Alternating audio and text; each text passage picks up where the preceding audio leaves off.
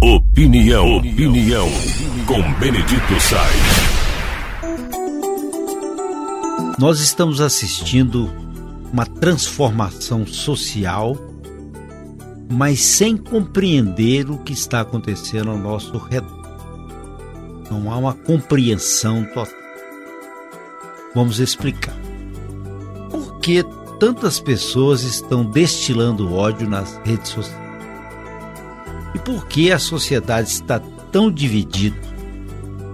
E essa divisão faz com que haja posicionamentos ideológicos, haja posicionamentos radicais e as pessoas expõem esses posicionamentos contra seus desafetos ou possíveis desafetos nas redes sociais.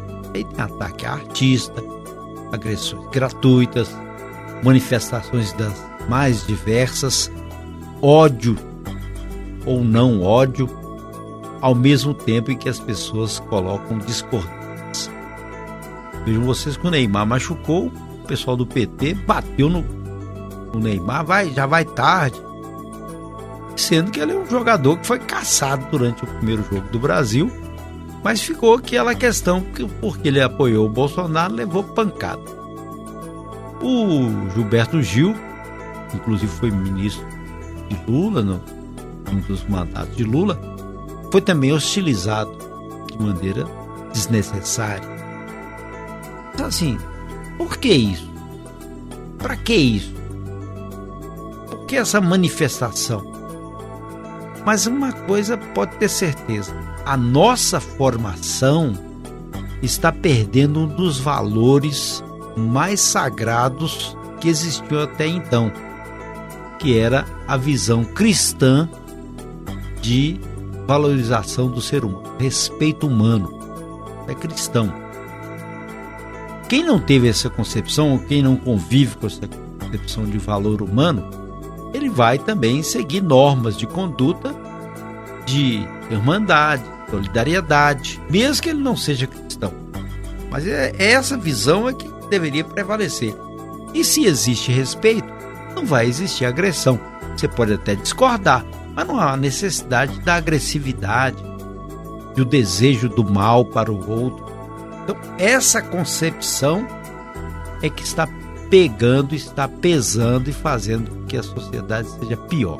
E isso vai fazendo também a apresentação de pessoas egoístas. Nas redes sociais mesmo, uma artista fala mal da outra e se a outra disser ou fizer uma crítica, aí já vem com uma pancada tão forte. E esses programas de reality shows são piores ainda. E os programas de TV aberta mais vazios ainda. Então, essa visão de que nós estamos perdendo uma performance da inteligência, da capacidade de interagir como seres humanos, está fazendo com que a mediocridade prevaleça. E isso ocorre também nos meios universitários. Vejo, um deputado foi falar na Universidade de São Paulo, foi proibido pelas vozes discordantes. Houve processo de agressividade também. Ocorre demais em todos os lugares. Fora os radicalismos que ninguém entende, se baseados em teorias extraterrestres ou não, fala que é nazismo, fala que é fascismo, nem sabem que é isso. E aí um jovem de 16 anos invade uma escola e mata. Não aprendi a matar na internet. Então, veja a cabeça que tá pulando pra canto aí. Ou então, mata questões homofóbicas, porque o outro tem uma preferência sexual que ele não admite, ou então por causa da cor, ou então porque a pessoa é mais fraca, porque o outro gosta de oprimir. Então, essa é a sociedade que nós estamos fabricando. O que, que nós estamos transferindo para os nossos jovens, para os nossos filhos, para que eles sejam fortes, honrados, solidários? Ou o que, que nós estamos transferindo para eles? Como é que está a família nesse contexto aí?